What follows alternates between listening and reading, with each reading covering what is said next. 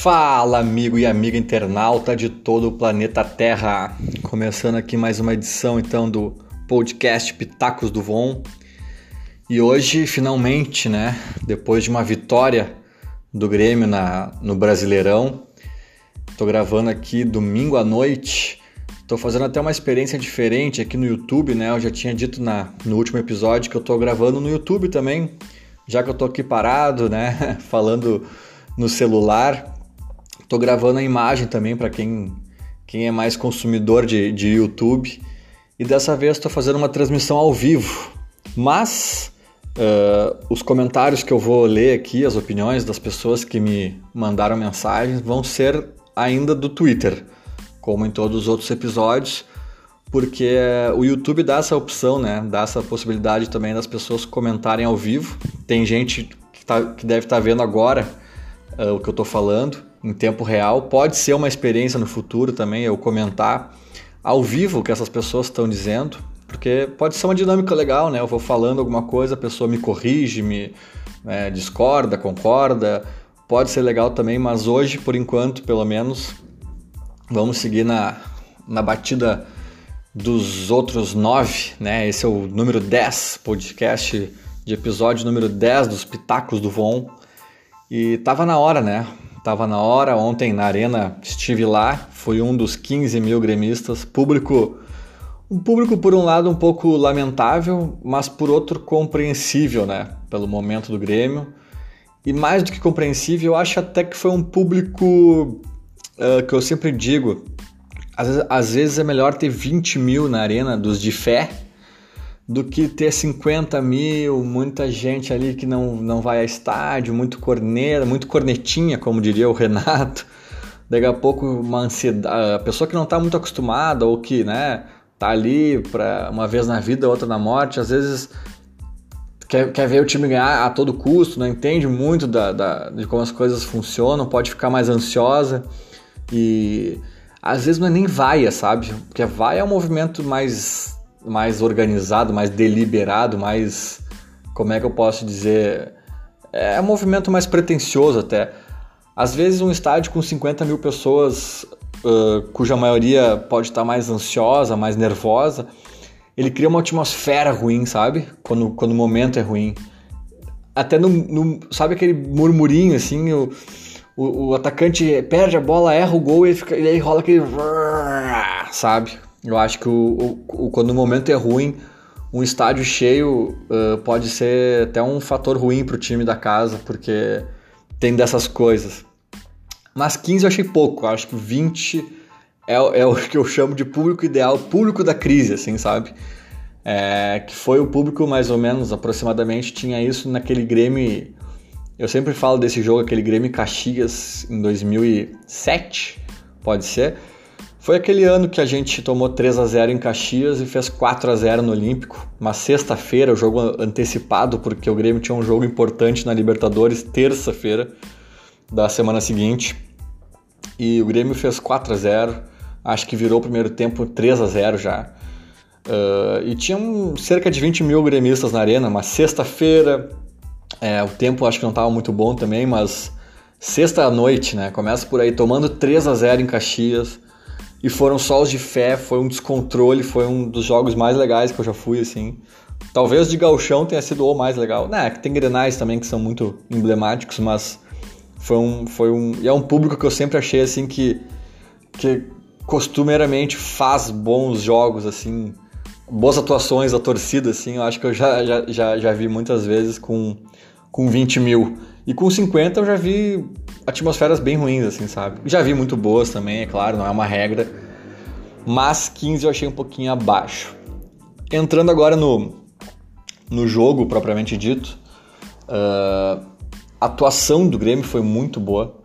O Grêmio finalmente né, marcou em cima, mostrou aquela concentração que a gente cobrava tanto, se empenhou, teve uma intensidade diferente dos outros jogos. É, e, e, e, o primeiro tempo, principalmente, teve um contorno de. Teve um contorno de time grande rebaixado, né? Cheguei a me assustar um pouco, porque era aquele famoso jogou como nunca, perdeu como sempre, sabe? que quando o time entra naquela espiral da zica, até quando faz tudo certo, a bola não entra, o juiz não ajuda. O juiz, na minha opinião, não ajudou, né? Três pênaltis, no mínimo, discutíveis pro Grêmio, que ele pelo menos teria que ter olhado, ele não olhou. Aí quando ele resolve nos dar um pênalti, foi, né? Tinha um gol nosso na jogada e ele, e ele se atrapalha, marca inicialmente uma falta contra o Grêmio, daí ele percebe que não era a favor, mas se era a favor foi gol, né? Então, tipo, enfim, confusão. E aí tudo vai somando, e aí a bola não entra, e aí eu tava já pensando, caralho, será que. Né, até agora, tipo, porque assim, quando o Grêmio vai mal, uma, uh, tipo, quando o resultado não vem, mas o Grêmio vai bem, a gente pensa, ah, não, mas jogou bem, é, é do futebol, às vezes a bola não entra. Como diz o Renato, às vezes tem, tem dia que é noite, né? Mas. Ou, ou vice-versa, né? Às vezes o time vai mal, mas acha uma vitória ali, acha um resultado e tipo, ah, o que importa é o resultado, beleza, a gente percebe que tem coisa para se ajustar, mas ganhou. Uh, só que a gente, nesse momento do Brasileirão, o Grêmio chegou num ponto que não, não, não, adianta, não bastava só o, o, bom desempenho. Claro que ia ser um alento, tipo, né, uma perspectiva futura de que ó, as coisas estão se ajeitando, mas ia ser, ia ser uma crise, ia se instaurar uma crise, ia ser, ia ser desesperador não ganhar do Galo. Perder nem se fala, né? Mas empate já seria bem trágico. Acho que cabeças iam rolar. Provavelmente do Duda Crefe, de alguém assim, não do Renato, não de, de jogadores, nada, nada acho que nesse nível. Mas a, a situação do Grêmio ia ficar bem delicada. Aí eu acho que já iam, a, a gente ia começar até a falar em rebaixamento. Porque todo mundo sabe que não tem time para brigar ali no Z4 mas chega uma hora que, meu amigo, não interessa. Tu tem dois pontos em 200 jogos, tu, não interessa o time que tu tem. Pode ser o Real Madrid, sabe? Tu vai ter que falar de rebaixamento, tu vai ter que escapar daquela zona. E o Grêmio, tá, se não ganha do Galo, começava a entrar nessa zona uh, nebulosa, assim, de time grande patinando na lama, sabe? Que às vezes fica mais nebulosa que os times pequenos, porque, né, tem pressão, tem se afoba e... Mas ainda bem, com um minuto em campo, né? O, o Viseu fez o que o André não fez nos últimos três jogos e, e no de ontem especificamente não fez nem com um pênalti. E eu vou dizer para vocês, já entrando aqui nos nossos assuntos, aqui nos comentários do pessoal também, mas é, deu pro André, né? Deu pro André. E eu, e eu não vou ser injusto aqui e nem incoerente, porque eu disse que, que o André foi bem, o André foi bem na, nos últimos jogos, ele estava vindo bem nos últimos jogos, mas antes do Grêmio Galo, os últimos dois ele foi muito mal, que foi Ceará e foi Corinthians, eu acho, não me lembro, mas assim, os últimos dois jogos ele tinha ido muito mal. Contra o contra o, o Galo, apesar de ter jogado só meio tempo, fechou o terceiro jogo mal. Ou dois e meio que seja, mas né? Fechou o terceiro jogo muito mal. E aí o Renato, que na minha opinião tinha demorado para colocar o Viseu nas últimas vezes, né? Porque melhor do que nada é muito pouco já é melhor do que nada. Então, por isso, eu nem acho assim, será que o Viseu tá voando? O Viseu é craque, o Viseu. Não, é mais pelo que o André não fazia do que pela minha expectativa sobre o que o Viseu iria fazer. Então, o Renato, na minha opinião, demorou e contra o Galo ele não demorou e o Viseu respondeu também não demorando a, a, a fazer um gol, né? Um belo gol, assim, ó, de respiro, de alívio, de antes de mais nada, assim, tipo, tá, vamos, né? A situação ainda não é boa, mas ela poderia ser catastrófica e agora ela é apenas ruim. Então, pelo menos dá uma respirada para né, pegar o Juventude um pouquinho mais aliviado, daqui a pouco uh, retomar essa essa recuperação, acho que é o Fortaleza, né? Não, Bahia, tem Bahia fora, jogo difícil, Bahia tá bem. E depois eu acho que o Fortaleza em Caxias. Enfim, acho que a gente consegue parar para essa Copa América, né, um pouquinho com uma situação um pouquinho mais cômoda e menos trágica.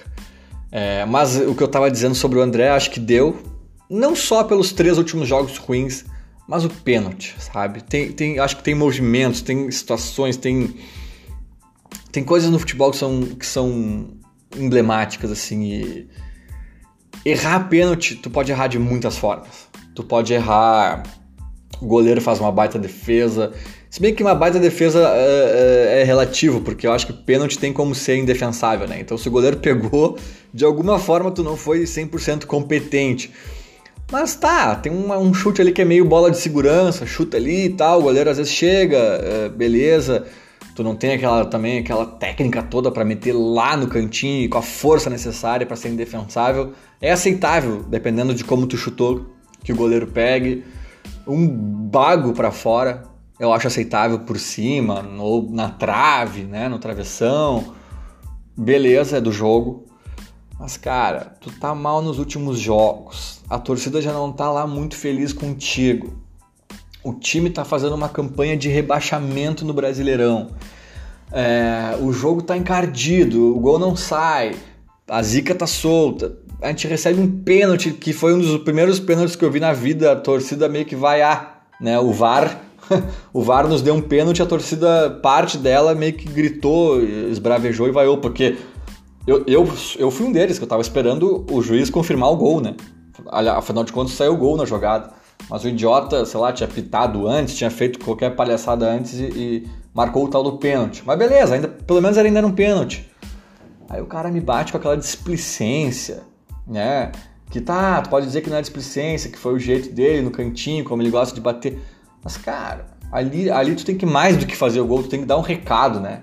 Tipo, tamo vivo, tamo com o sangue pulsando na veia, sabe? Estufa a rede.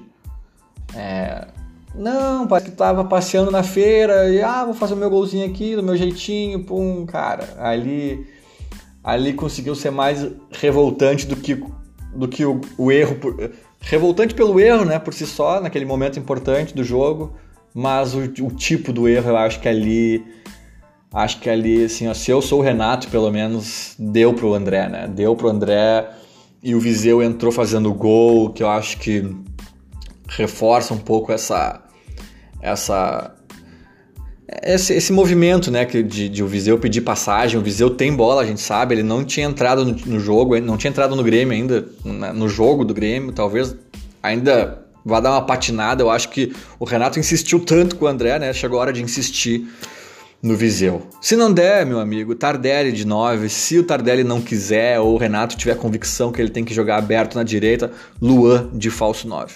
Luan de falso 9. Mas o André. O, André não é desprezível, tá? O André, quando quer, joga alguma coisinha, que não é, não é nível titular do Grêmio, mas é uma coisinha que pode nos ajudar para ser um, um, um, titular eventual, com lesões, com suspensões, um, um, titular do time B, né? Vulgo reserva. É, o Grêmio vai jogar com o time B ou com times bem descaracterizados, bem mistos assim, ao longo do ano, e aí acho que o André vai, ser, vai ter que servir para isso, porque ali foi, foi demais. E agora, para não me amarrar muito aqui também, vou ler os comentários. E para quem tá vendo no YouTube, é, tô abanando aqui pra galera, eu vou dizer que se, se tu tiver acesso ao Spotify, ao Google Hangouts, não sei mais o que, uh, talvez seja uma experiência melhor é, ouvir pelo, pelas plataformas de, de, de, de, podcast mesmo, assim, sabe? Porque eu consigo colocar uma musiquinha no fundo, um efeito sonoro, a coisa fica um pouco mais editadinha. E eu acho que o áudio fica um pouco melhor também. Agora eu tô até fazendo com fone aqui para ver se o áudio fica melhor do que da última vez que eu fiz. Mas talvez seja uma experiência melhor. Todo caso, né? Eu sei que tem gente que não tem esse costume, não tem essa. e é mais chegada no YouTube e tal, então Tô fazendo a experiência por aqui também para ver se faz sentido ou não, né? Tudo é, tudo é teste. A lá Renato, tô botando o Viseu para jogar. Uh, começando aqui as, as participações, o Lucas, meu xará, uh, diz que o Tardelli 100% fisicamente é o melhor jogador no futebol brasileiro. Bom dia. Não duvido, não duvido. Primeiro porque não tem grandes jogadores no futebol brasileiro assim que, que tornem essa afirmação né, tão absurda e segundo que né, ele tem. Teve uma jogada ali que ele dominou a bola, escapou de um cara e de outro ali que foi parecia fácil, parecia assim, ah, ele só andou reto. Mas ele tem uma pegada com a bola que é que é diferente, né? Ele não chama de voz messier, chama a bola de, de tu. que, que nem todo mundo consegue. O Rafael Pereira diz o seguinte: ainda há quem defenda que depois de um milhão de oportunidades o Naba do André ainda fique no time. É brabo. Uh, cara, eu não sei se há quem defenda. Eu, eu não vi nenhum gremista, pelo menos, defendendo. Mas talvez, talvez o, o Renato seja um que defenda, né? Só que aí, vai, se ele fizer isso, eu discordo que se ele fizer isso. Uh, é, uma, é por uma questão de hierarquia do grupo, aquelas coisas do Renato lá, de tipo, né, não perder confiança, de ter ali a, o respaldo do grupo. Só que eu, o Renato sabe dosar isso bem, né? quem sou eu para ensinar ele. Só que eu acho que também tem um fator que assim, ó, o grupo quer ganhar, né? O grupo quer ganhar. E se o grupo tá vendo que o André não tá rendendo, daqui a pouco até o grupo pode ficar meio bravo assim, pô, tira, sabe? Vamos, vamos pra frente, vamos de de Tardelli, chega, sabe? Eu acho que o grupo também não é bobo, né? E, e enfim, tem, tem limite. Se, que nem eu digo, se o Grêmio contratar o Cristiano Ronaldo amanhã, depois de amanhã ele é titular. Acabou? Acabou. Ah, mas hierarquia, tem que chegar. Não, eu acho que até o próprio Tardelli, a questão ali é muito mais adaptação, adaptação física e ritmo e tal, do que. Não, não, não, não é, não é. Tem cara que chega, farda e, e acabou, não tem discussão, sabe?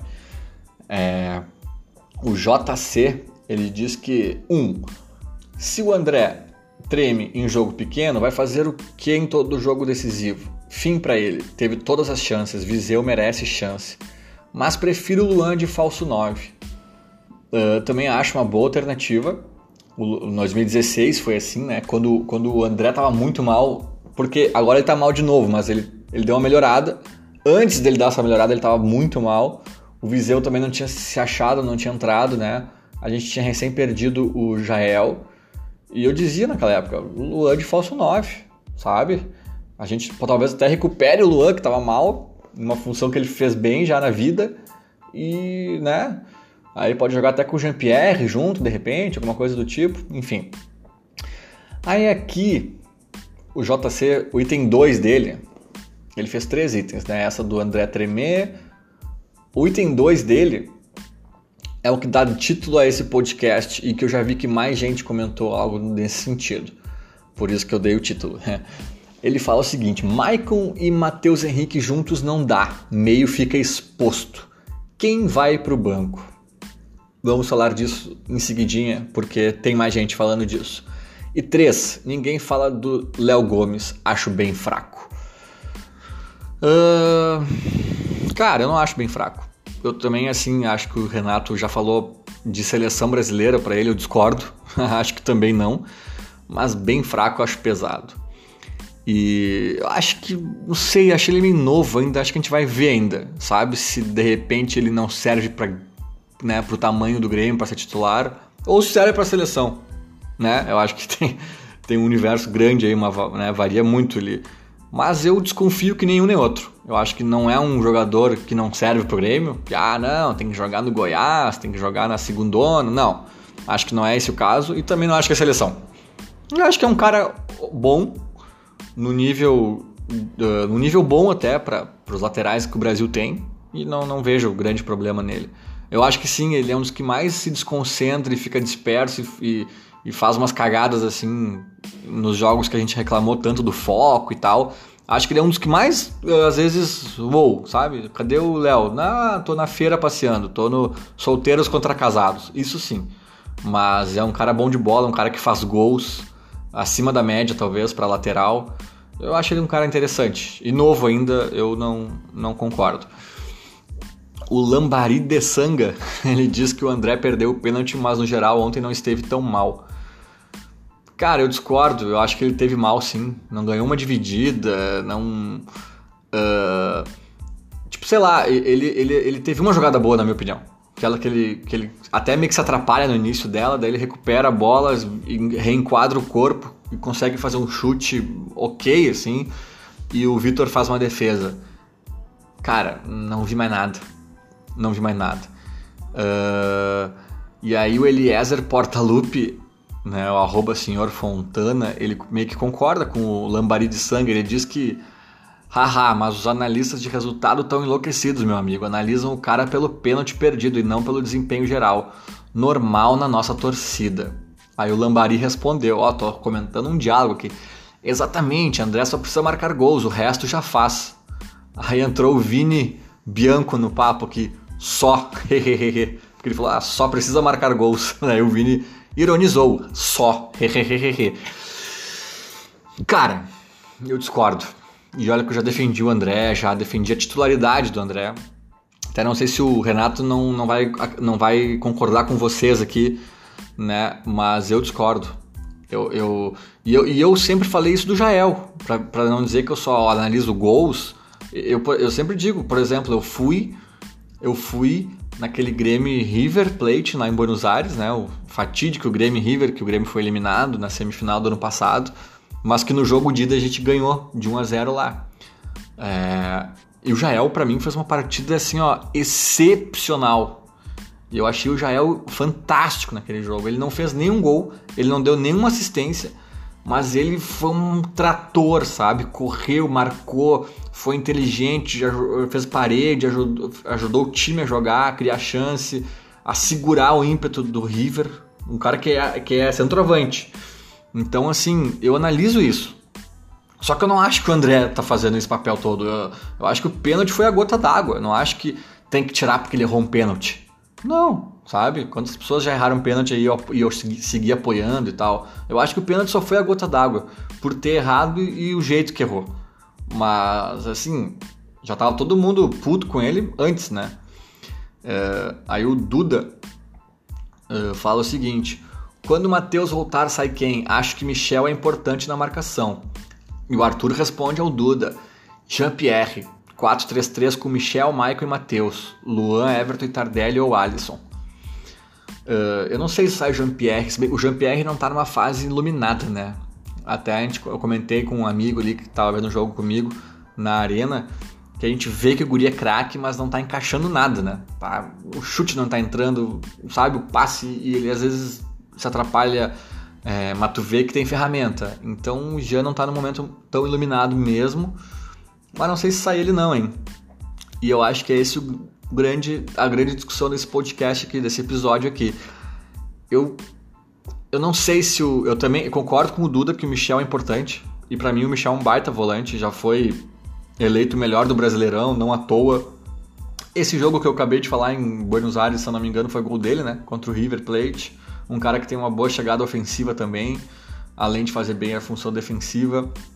Eu também não tiraria o Michel. E aí, olha, não tinha pensado em tirar o Jean-Pierre, talvez seja uma boa, porque ele é guri, né? Até o cara ir entrando nos jogos, ganhando corpo ali da coisa, pode ser.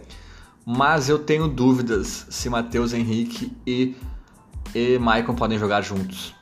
E o jogo de ontem me deixou com essa dúvida maior ainda. Já tinha, né? E, e ficou maior ainda. Eu não sei se não fica desequilibrado, sabe? E eu vi que alguém comentou aqui, mas eu não cheguei lá ainda, nem sei se chegarei, que talvez o ideal fosse Michael titular e Matheus Henrique, sabe? Porque a gente nunca ganhou nada. Se bem que daí tu vai dizer que o Wallace tinha qualidade, tinha mesmo, mas o Wallace é outro estilo, era um cara grande, um cara que chegava na frente também, etc. Mas assim, a gente não ganhou nada com Arthur e Michael. E olha que o Arthur é o Arthur, né? A gente ganhou uh, com o Michael quando tinha um Douglas que voava ali, né? Nas pifadas também. Tinha o Wallace dando aquela segurança, aquela força defensiva ali atrás. Agora, a gente ganhou a Libertadores com, com Jailson, o próprio Michel jogava bastante. E Michael, e Michael não, e Arthur. Né? O Michael saiu, o Arthur assumiu e o, e o Michael não voltou mais. O Michael chegou a voltar de lesão, mas foi banco, né? Vamos lembrar disso.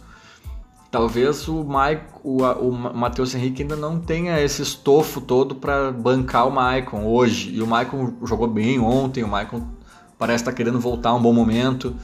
Talvez o Michael titular. Uh, mas Matheus Henrique pode entrar no lugar dele eventualmente né? Não sei. É, essa para mim é uma grande discussão. Aí o, o, o JC falou, né, em tirar o tirar o Jean-Pierre e o Antônio Schmidl respondeu o mesmo time que eu escalei. Concordou com um amigo internauta. O Alan Jones diz que esquece Luan falso 9, até parece que não conhece nosso treinador. Eu não sei o que o Alan está querendo dizer com isso. O Renato é teimoso, talvez ele esteja querendo dizer algo nesse sentido, mas o nosso treinador foi o próprio treinador que fez o Luan jogar de falso 9 em 2016, campeão da Copa do Brasil. Porque naquela ocasião não tinha 9, né? Era meio que por necessidade. Desculpa. Mas deu muito certo. Deu muito certo. Né? Enfim. Uh, o Regulus. Regulus diz que com o Tardelli jogando bem e o Luan podendo voltar a jogar em alto nível em breve ou após a Copa América, você acha que a formação do Grêmio poderia mudar? Pense em uma formação 4-1-3-2 com Matheus Henrique de volante, com três meias, Maicon centralizado, Luan e João Pierre abertos. Olha, uh, pode ser. Ele mesmo pergunta embaixo o que você acha, pouco defensivo, daí ele montou ali o esquema ali. Enfim, Paulo Vitor, Jeromel, Kahneman, Léo Gomes Cortez, Matheus Henrique, Luan, Michael Jean-Pierre, Tardelli e Cebola. É, é meio alegre, é meio alegre. Mas assim, se conseguir ficar com a bola 90% do tempo, a gente não toma gol. Daí tem que se cuidar só nos outros 10. Eu acho meio alegre. Daí aqui embaixo o Eliezer Portalupe, de novo, comenta né, sobre esse comentário do Regulus. Michel tem que jogar. Quem sai eu não sei, mas é o único volante defensivo que temos. Protege a zaga e cobre bem os laterais. É, eu acho que eu concordo com o Eliezer. É muito faceiro isso aqui. Aí eu, enfim, vamos passar adiante. Eles continuam conversando ali.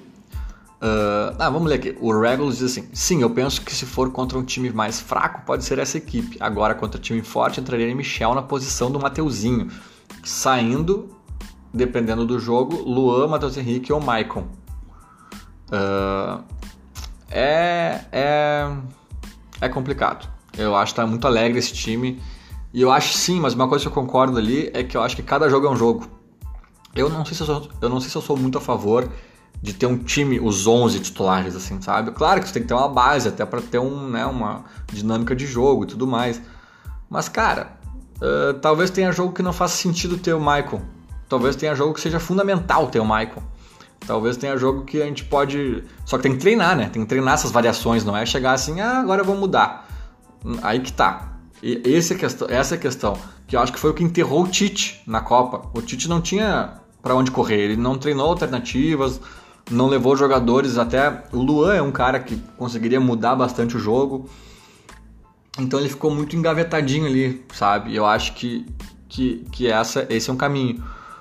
O Vinícius Moraes diz o seguinte: Foi mal. Um, deu pro Alisson. Muito fraco, jogador de segundo tempo. Tardelli ali.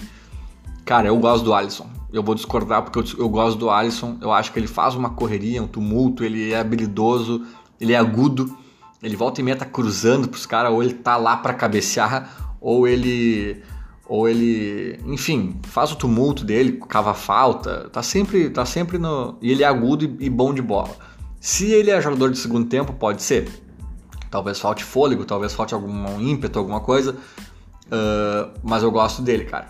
Eu acho que para elenco, pelo menos, para entrar, para mudar o jogo, é um cara, é um nome muito bom. E ontem eu vi vários momentos que ele tava mancando. Porque pegaram bonito ele ali, né? O, Luan do, do Galo até tomou amarelo em cima dele ali e demorou para tomar, porque deu várias nele. E eu vi ele mancando. Até não sei se, o, se a ideia do, do, do, Renato era botar o Tardelli tão cedo, já no intervalo, uh, ou se ele acabou botando porque o, talvez o Alisson pode ter sentido alguma coisa. Eu não vi ninguém falando sobre isso, sobre a questão física do Alisson, mas eu, eu me chamou atenção. Dois, o Vinícius Moraes continua aqui. 2. Se Viseu não aproveitar Luan de falso 9. Se Viseu não aproveitar, Luan de falso 9. É, eu concordo, foi o que eu falei. 3. Jean-Pierre não limpa a chuteira do Luan ainda. É, eu não gosto desses termos assim tão. Não limpa a chuteira, acho meio exagero, sabe? O Jean-Pierre já mostrou que tem muita bola, muita bola.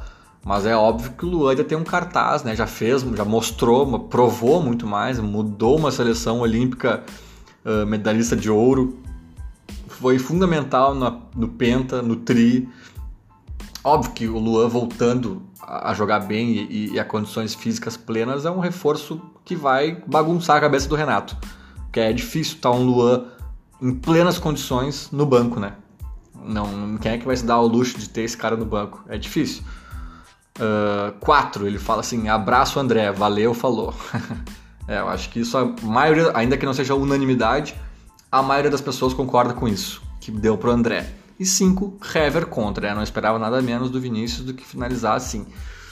O insano gremista diz que o Alisson incomodou ontem, tanto que só pararam na porrada. Ah, sim, ele tá respondendo ao Vinícius. Concordo com o insano gremista, falei mais ou menos a mesma coisa.